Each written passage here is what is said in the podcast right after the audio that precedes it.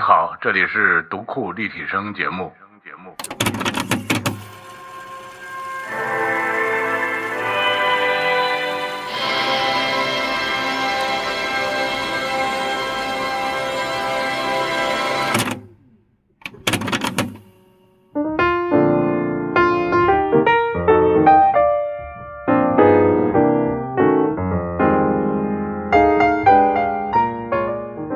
大家好，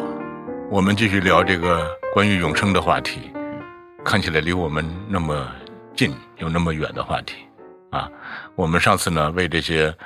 嗯、呃有可能永生的人操了半天心，我们今天呢，我们想为这些掌握了永生技术的社会和那些领导们操操心。对吧？假如说一个领导，他领导的这个国度实现了永生技术，这个领导会有什么烦恼呢？那首先，这领导的任期怎么解决呢？这这个问题就是刚才咱说那个什么学校、什么专业来着，嗯， 考虑的问题。对，嗯我觉得这真的，我们想想，因为永生之后，这个人人的社会结构、整个社会状态也会发生重新定义对。嗯您说的这个任期问题，我感觉就他对他们来说，可能就美国总统还这个四年一换，连任两届之后必须得，就有没有政府啊，可能都是它结构可能还会变。嗯，嗯，我你如果人都那么长的话，它需要一个嗯多高效的、效能的一个政府来运转这个事儿。嗯，把这样大的一个效能的这个运转体制交到几个人手里，可能是不太不太科学的。啊，那咱们不想这些了，啊对吧？那我们就想设想一下，假如说我们生活在一个永生人的社会里头，一个这个社社会会环境里会面有出现什么社会问题？张丽老师，你有没有想过呢？嗯，先就着六哥刚才的那个领导人的这个嗯换届的问题哈，理论上来说，如果我们不那么衰老，嗯永生嘛，假如你一直保持你的身体的身心的这种健康，那么年龄越大，智慧程度还是越高的，嗯嗯，所以就后来的人永远没你啥事儿，对嗯对吧？永远都是那些哦，您当是假定领导的是年年龄越大，智慧程度越高。一般来说是这样的，嗯就哎只要你不得那个阿尔茨海默症之类的，哦那对吧这个永生人到最后是一帮这呃，样但子更是呃，您比如说吧，比如说一个人八十岁，嗯，呃，另外一个人四十岁，这个八十岁的人肯定比四十岁的人拥有非常丰富的阅历、经验、呃人生值等等，这嗯肯定没问题。但是如果一个人是四千零八十岁，另外一个人是四千零四十岁，这个差距就没那么大了，可就不六哥有一个问题就是，一个人四十岁和八十岁，以咱们现在的看法来看，这个四十岁的人正是年富力强的时候，嗯这个八十岁的人他阅历再强，他的身体条件已经不允许啊好他吧。我们我们现在假设四十岁、八十岁他的这个同等精力都很充沛啊，这个各方面啊、因为这个八十岁的人经常撸铁是吧？对，嗯呃，八十岁的人比四十的人好像更有经验值一样，但是一个四千零八十岁的人和一个四千零四十岁的人的那个年龄优势就没那么大了。对，细节上可能会有一些差别，但总的趋势上，哦对？吧？那就是年纪这越个大的人，这个社会越来经越老态。验如果那这这个个社理会论推论的话是这样的，如果一个对永生社会的话，他还会不会有新人？对，这是一个很好的问题，嗯，就是我们还需要出生那么多人吗？还会不会有对新人？吧？因为其实人也好，生物也好，有一条基本的逻辑，就是我繁们为殖了活下去，要么繁殖，啊要么永生。对，你比如说刚才呃，我们前面聊到的这个水獭，水母啊，对，不是啊灯塔灯塔水母，水水塔灯 水母塔灯哎母，灯塔水母。呃，它就是选择永生的方式，因为它小嘛。嗯嗯嗯但是如果我们不能够永生，那么我们就选择繁殖。嗯现在我们永生了，那还繁殖吗？首先永如如果既又要永生又要繁殖，肯定是不行的。哎，也就是说，地球上会有呃对越来越多的人对，那可又能又要永生，要而且永又不那就叫死永繁嘛。嗯对。有那好， 就没有那我们未来社没有开会心的时候呢就未来社会会不会出现这么一个状况？就是比如说，这个有一个计生委，这个计生委就说：“我给你打一针，你会永生，同时你会丧失生育能 力。哎，这是一个挺好的设计，会不会就是要不您假当设领导得了？”对，就是这个。个人，他成年的时候就让他做出这个选择。嗯，就是你延续你的生命，还是你把你的生命交给你的下一代？对，我觉得必须要设置这样一下，否则的话，这这地球可能迅速爆满，啊然后他说我选择不打这一针，但是我把脑子提取出来，传输给我下一代的脑子里 面。芯片发走这也是这，个发到其他星球，可能也是一第个三办个法。台阶哈，嗯对，对，嗯就是如果说，但是这么说啊，我觉得未来社会可能真的就是繁殖成为一种特权，不可能人人都有繁殖权，在一个永生的社会里，是吧？对，都如不果用那么多人都的不确用是真正到永生社会里面繁殖，都已经是一种权利了。嗯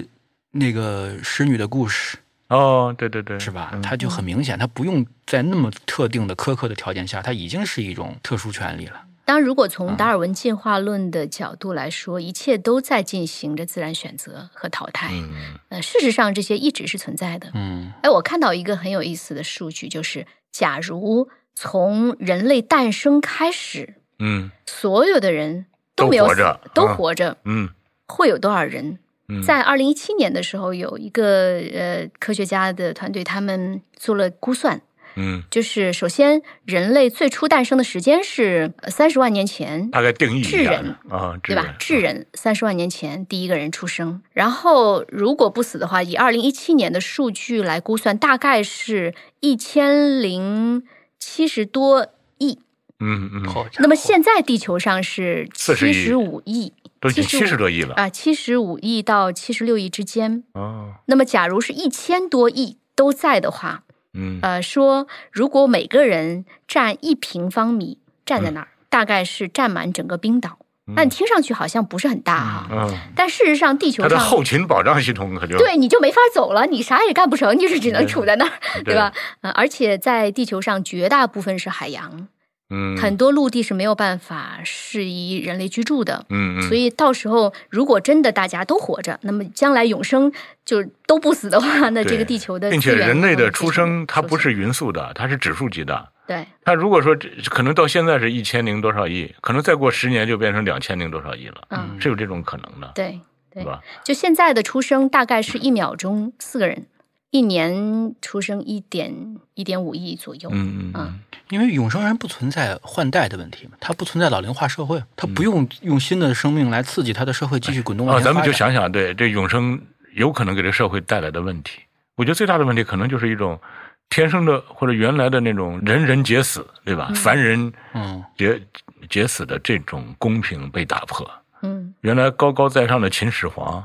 和修长城的万喜良和为她丈夫千里奔波的孟姜女，其实是一样的，都要死的。他们都要死，都会熬过这几十年之后死掉。那么永生的时候，因为永生不是突然降临的，也不是突然之间发给所有人的，嗯那可能就会面临这种不公平。就特权的这种有钱人生了病冷冻，等着那些没钱的人继续搞科研，做各种研究，研究出可以治这种病的药，把这个有钱人复活过来，他长生了。当然，等复活那年，也许这些人都已经死了，但是他们的后代继续在研发这种药，嗯维持这个有钱人继续活着，这是一种不公平。当然，还有另外一种，就是那个有钱人到了那个时代，他真的苏醒之后，他完全不适应这个时代。嗯，对，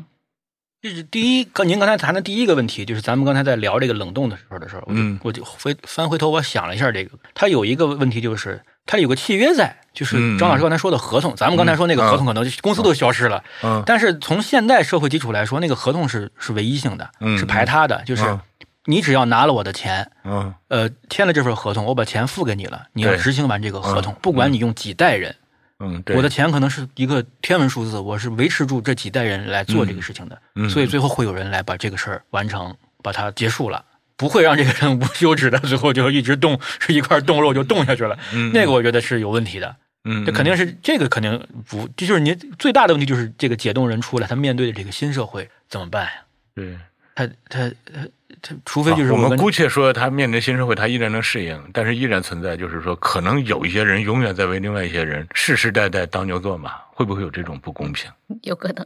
是吧？嗯，就这个这种东西是永生社会可能也无法消除的吧，因哎为对，我想就是这种不公平，其实从远古时代嗯，就有，只不过那时候是谁的肌肉嗯啊，就是世袭贵族对比啊那谁个，撸铁撸的比那好，对撸最早其实是哎撸铁，哎还不对啊没有对到世袭的那时候，哎谁撸就铁最撸得早是 好撸铁撸谁的劲儿好大。现在又对吧反祖了，你没有去撸铁了，对啊吧你像我跟他比，他就比我 劲儿大，他就占便宜。人家所以那个世袭都是属于撸铁撸的好的这个一点点的初基因始优势差异啊被放大了之对对后对变成了世袭，所以就对吧是刚才咱们说马斯洛那个理论的时候，那五级的时候，我说如果第一、第二级全部平了，嗯大家都一样，嗯那他三四五之间这个层级交叉还能不能分出来嗯嗯嗯，层级问题，就是有没有这种人在人之上的这种问题了。嗯嗯，我想一定是有的，还而会且有越吗往后发展是越分的细。啊对对对，是。就是它原来三层，可能你现在是十七八层或者更多层。他的哎求生本能已经完成了，他这种落差已经没有了，他后面这种层级还是会有。当然会有，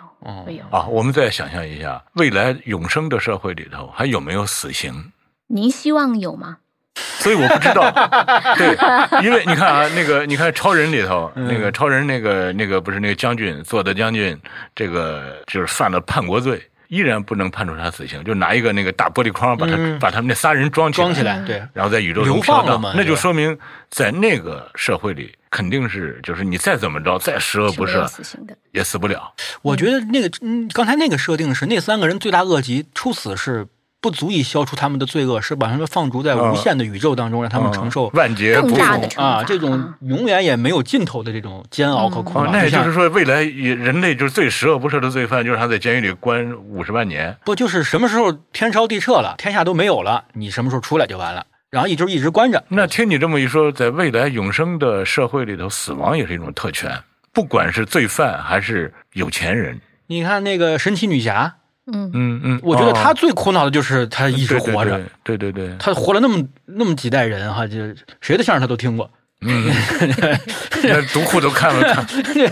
她毒库她都翻烂了。嗯他太厉害了，他但是他你看他他就是电故事的讲述者很善良，给他配了一个后来也不死的男朋友，嗯但是对他来说这是一个特别苦恼的事。那也就是说，按照王生的说法，其实死亡不是对一个人最大的惩罚。那呃当然不是。在漫长的如果生涯足够漫长的话，死亡对他来说是个奖励，就像长时间的生命可能是惩罚一样，永远这个那也啊就是说，未来最恶贯满盈的人和最德高望重的人都会得到死亡这个权利，而平庸如我的大多数就只能漫无边际的活嗯着，是吗？无边无际的活着，是吗？六哥，我觉得你想多了。哦，就我们现在讨论的这个呃永生，不要说的那么浪漫吧， 就就觉得太太理想了。就是我我我想象当中那个永生还是更长一些，嗯大家还是可以死的，嗯就是你正常还是会老去，只不过是更长一些。嗯，哦，然后你，当然你要找死还是能死得成的，这个权利每个嗯就是人都有。二百九十七岁的时候突然发现鬓边多了一根白发，这 样说不要活了，这还是可以的，要不然啊好吧，对我们不要那么夸张。 对不要 那么夸张，啊就是你要不与然漫漫星河同受这个事一个情。五十八岁，一个五十八万岁的人娶了一个二十四万岁的 人，人家说你老 牛结吃嫩为草夫，妻。这 有点太夸张了，这。对，呃，您说的那个死刑的存在，我觉得咱们可以再找一个时间来聊。其实这这些话题都是非常好的社会话题，嗯嗯包括死刑啊、安乐死啊，嗯，哦是不是有这样的权利，就是是其实值得讨论的。对是对，永生社会里面还是正常社会里面？对，包对包括正常社会，呃到时候就是就是谈正常社会。如果永生社会的话，他就是确实死亡可能真是一个人，就是咱们的最大的奖赏达到对，可能是最高奖 赏。最后给了你，你一个死死你刑证，终于你死亡你证付出的这样巨大的贡献，允许你在哪一天哪一天结束自己的生命。我觉得如果这是一篇小说的话，它不亚于当年看《三体》的时候人告诉你谁谁谁我是你的破壁人，我的那个刺激性太强了，就是允许你在哪天哪天。你看，我们上一期录完之后，东东江老师就加入了我们的讨论。他嗯说，其实永生之后，我们上一期讨论最终的问题叫选择，嗯，是吧？但是我们想啊，人之所以为人，他拥有自由选择权。嗯这个自由选择权就是他可以选这边，也可以选那边。如果说这个社会只让他选一边的话，哪怕这个社会是天堂，也是地狱一样的天堂。如果说只能让你选择长生不老，但是您我觉得刚这个才社会可能是不人道的。您刚才那个设定就是，如果说一个呃政府就是一个社会，它的它有它的条条框框的话，那这个选择是他们最好的一种办法，嗯，就嗯是嗯让你们全部集中在这一个单边上去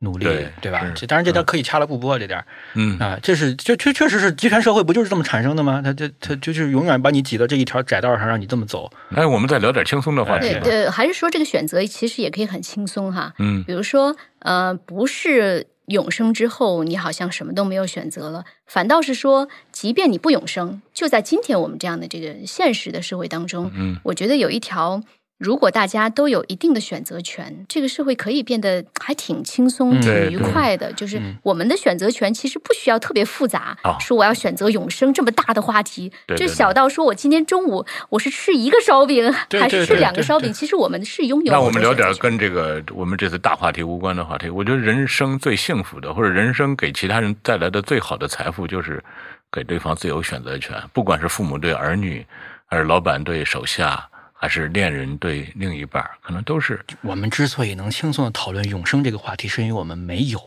哦。那些个有的就不能轻松的讨论了，就得就得深思熟虑、字斟句酌啊，哎我生怕刚才露出一点点破我刚才绽。突然还想，人类一旦获得永生技术之后，首先要消灭的一个词叫遗产。遗 产，没有遗 产不哦，非遗取消 了，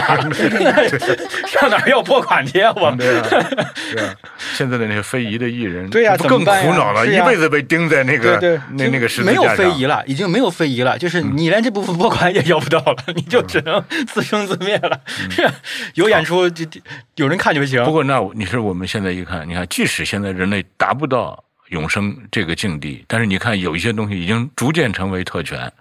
比如说工作，嗯，比如说繁殖，嗯，比如说死亡，是吧？都已经，死亡还不是特权吧？死我亡觉是得特权吧，其实，在现在这个时代，尊严死真的是一种特对权，啊，是一同意种，您说这个，甚至是一种奖励，嗯是。吧？或者说。呃，你这个走着走着路，嘎嘣儿死了，真的是一种，嗯对对都甚至是莫一大种的福幸福气一对样的那种感觉。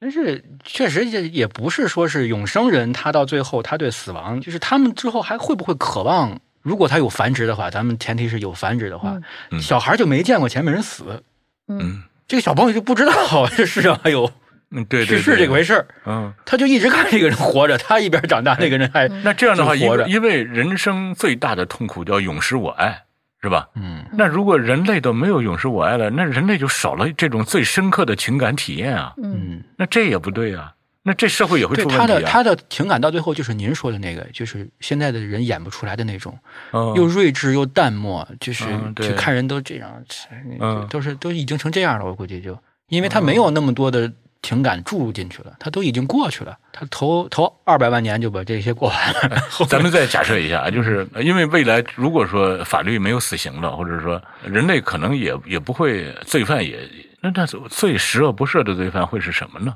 我自己觉得死刑是有必要的，嗯，它的前提是如果啊或者哦还是有因为那人时候的死刑已经变成对你的奖赏了。最恶不赦的罪犯就是自杀，呃，这个问题奖赏还是惩罚的问题，嗯取决于先有没有死刑，然后再嗯说奖赏还是惩罚。嗯，那有没有死刑又跟什么有关系呢？我还真的仔细思考过这个问题。嗯我觉得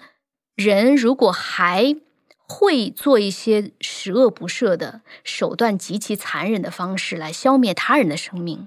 嗯，那么他就应该被判死刑。嗯，那么至于说我们现在有一种声音说要不要取消死刑，我嗯觉得基于这样一个前提，就是等到这个社会文明发展到一定程度，大家都不会那么穷凶极恶的去做，嗯哪怕是你因为过失造成了某个人的死亡，你也没有至于说要被判死刑。那嗯么在那样一个更高的文明程度之下，大家可以说讨论一下，哎，死刑要不要取消了？但是现在的人性的这种体现，还是会有人做那种特别糟糕的选择。所以我觉得，基于这样一个前提，我认为死刑还是有必要的。那在一个假设能够永生的社年会啊里社会里面，如果依然有人穷凶极恶，我觉得我个人认为 还是应该要嗯有死刑，对吧？啊、那哪怕把他放逐，对对对啊、给他惩罚，这是应该的。嗯我我我在想，啊就是当时不是这个性爱机器人的这个话题，啊啊，又聊到这个话题了，对，哎，其实当时有这个曾宝仪不是采访过啊那个、对那个，他自己产生了一个恐惧，这个恐惧就是，当然现在还实现不了，但是我相信可能很快就会实现，就是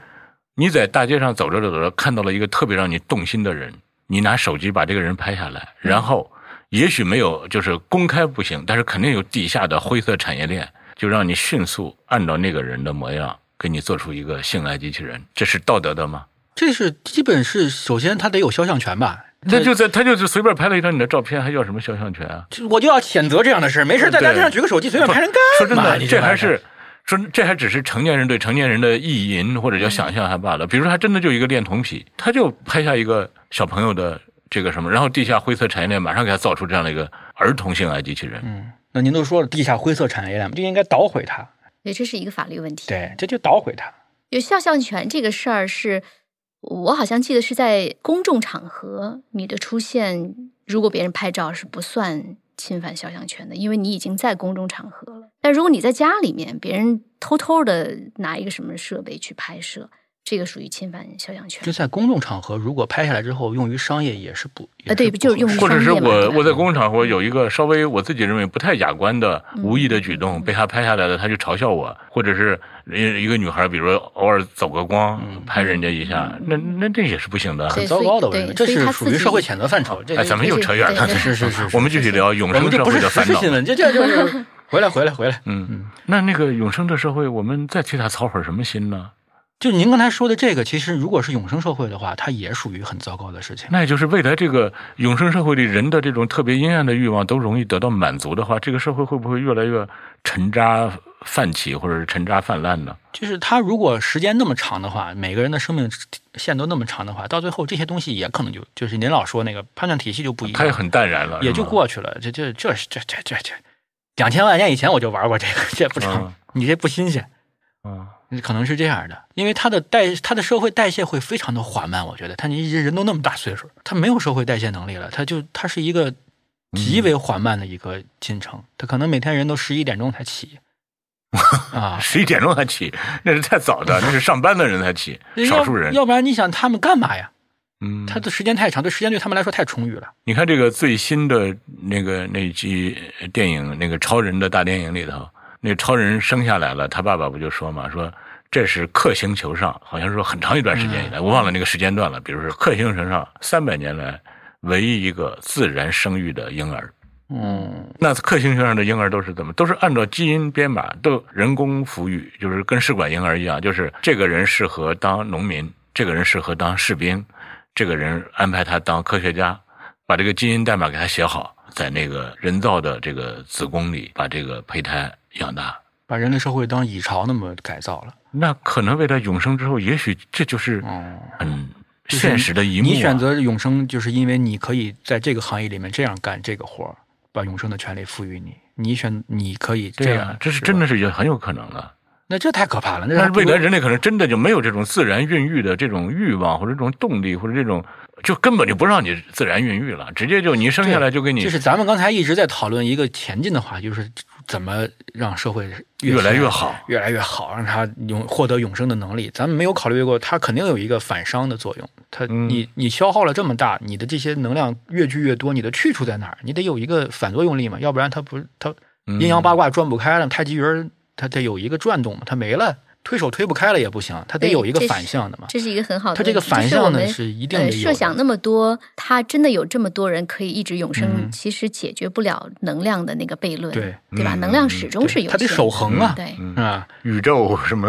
文明法则啊？对对，嗯，它能能量量得始终守是有恒限的啊。你不可能这样消耗下去。那六哥至少现在从星系的这个能量来说，这种消耗还可以无穷无尽啊。嗯，我个人觉得始终需要一个边界，就是嗯人的死亡，它本身是一个很好的边界。就是到一定程度，你就嗯嗯嗯嗯该死了就死了，哪怕这个时间可以长一些，但是它还是要有一个边界。目前来看，死亡还是给啊嗯人人类带来的好处大于坏处，对是吧？对，是这样的。比如说我们刚才说那个，如果永生，大家都永生了，那那个领导人通常就是那个最老的那些，嗯因此年轻人永远都不会有机会。在各个行业当中也是一嗯样。比如说王生老师，您这个行业当中，嗯如果大家都是永也生，就是你生下来，你很幸运的，你卡在这个位置上了，就就就永一远直是你不会了。对对、啊啊。对，就是这个变化可能不会太大。那这么一想，还是不永生的 好。这个话题在刀刃的边缘上游 走。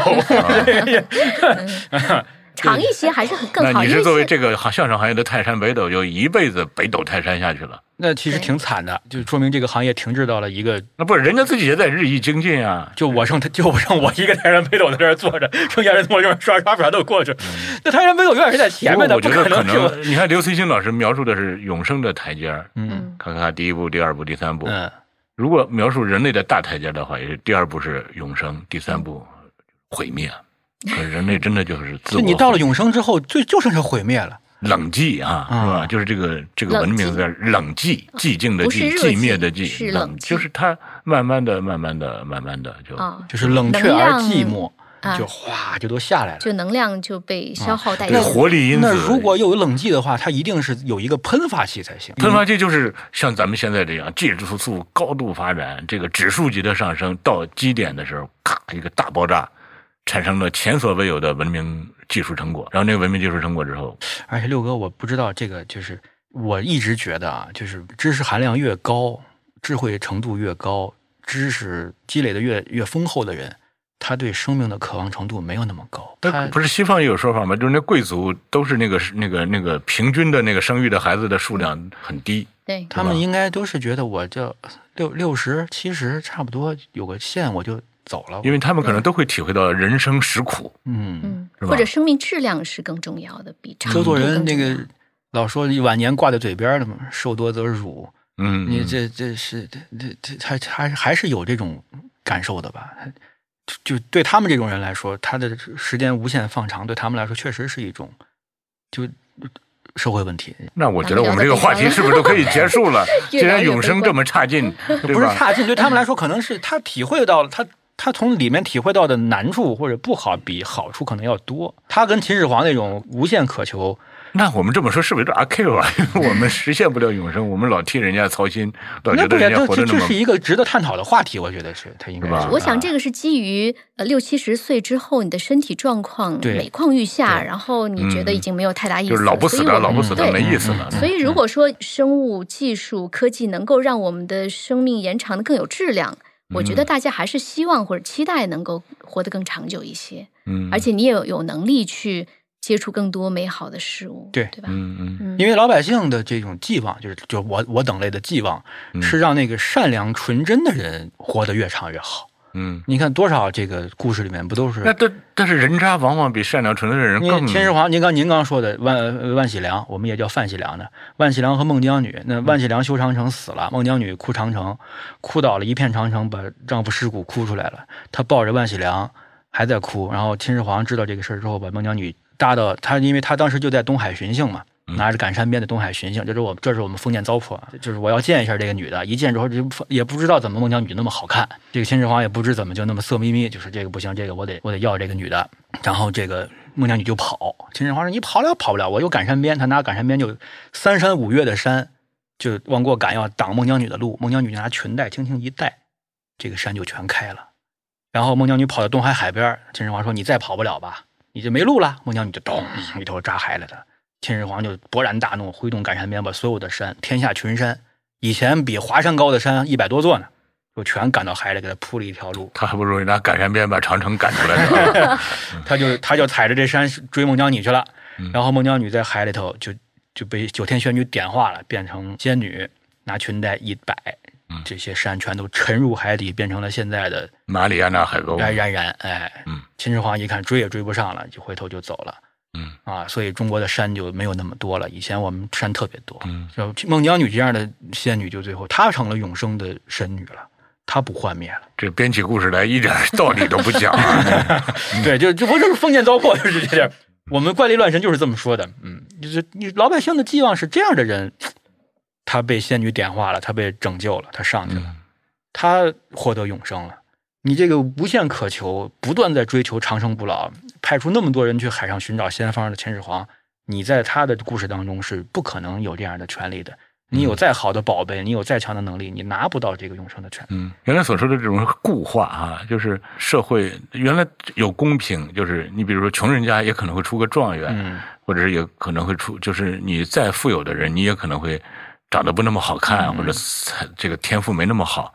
他天生会有一种公平在里头。那未来如果这种公平被打破了，那可能这种固化会更加严重，对是吧？对，嗯，当然，换个角度来看，这种公平呢，有时候也很不好说，或者挺微妙的。比如说，一个人他是含着金钥匙出生的，嗯，和一个穷山沟里的孩子，这两人同样的努力，那可能一个就会很好，因为他有先天的这种赋能，还有一个就会很惨。啊、那你觉得这是公平的吗？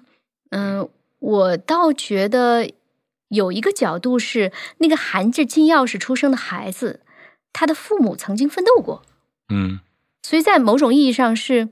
嗯人生像是一场接力跑。啊，遗传给他的基因就对吧包括了这种对，所以他的这个永生不是在一个人身上体现的永生，哦，他是是一代一代传递着。那又唐僧的主题。唐僧，哎，对十世修行的好人嘛，嗯对对，那好吧，所以不管我们的下一代能不能永生，但是至少我们这一代先好好的做个人吧。，对对对对对，我们争取是十世的第一世，还要修行，嗯要看读库，还要听要相听相声还要撸铁，嗯，哎，戒烟戒酒，